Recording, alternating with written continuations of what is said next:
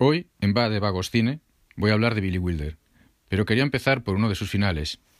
Nadie es perfecto, y con uno de mis imposibles. Nunca he estado ni estaré cara a cara con un personaje de Billy Wilder.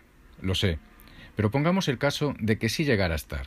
Entonces, podría preguntarle una frase de una película suya, y supongo que la respuesta dependería de cuál fuese el personaje.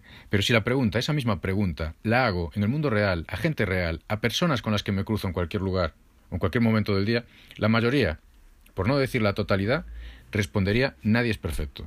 Estoy convencido, porque ese nadie es perfecto es una frase que pertenece ya a la cultura popular, e indudablemente remite al cine de Wilder.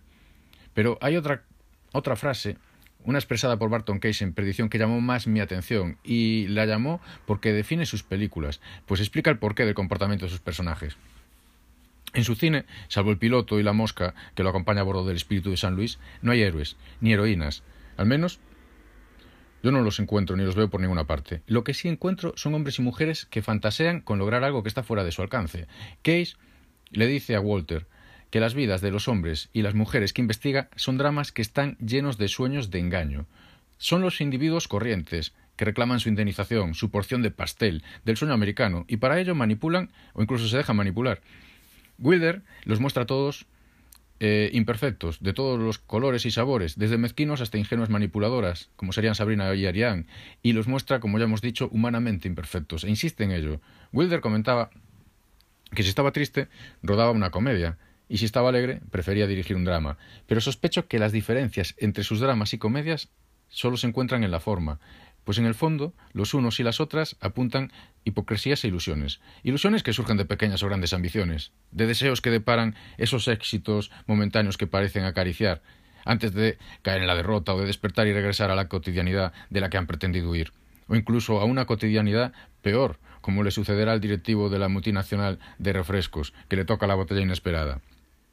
El cine de Wilder mira a su alrededor e ironiza lo que observa, y casi siempre lo hace certero, sin juicios morales, no juzga a sus personajes. A veces es insensible, otras todo lo contrario, y en muchas ocasiones es magistral, sin ir más lejos en el apartamento. Ningún personaje escapa a sus intenciones, ni a esos sueños de engaño, a su búsqueda de, de placer, de amor, de sexo, de dinero. Eh, son sus fantasías, es su intento de huir de, su condena, de lo que sienten una condena, de esa monotonía gris de la que pretenden escapar y de la que por un instante logran escapar, pero finalmente obtienen resultados agridulces o simplemente inútiles, como confirma el último plano del periodista de Gran Carnaval o mismamente Perdición. No hay triunfadores, ni el cabo británico que en cinco tumbas al Cairo vence con sus artimañas al Rommel interpretado por Stroheim, ni la pareja de travestidos que escapa de, los mafiosos y abraza su final feliz, pero solo es un broche que podemos decir momentáneo. Y lo advierte incluso esa frase de nadie es perfecto, pues ese instante de sueño, al lado de sus respectivas medias naranjas, no cierra las puertas a despertar a futuros fracasos o infidelidades por venir. Eh, aunque eso ya sería otra historia, como dice el barman Dirma la Dulce.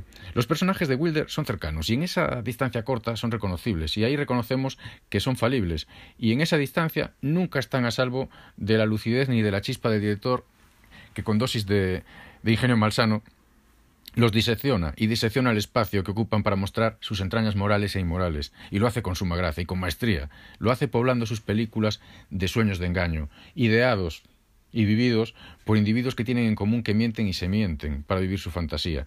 Y en esto, en esa ensoñación y ese engaño, eh, el mejor ejemplo creo que lo encontramos en Norma Desmond y quienes la acompañan en su caso de Sunset Boulevard.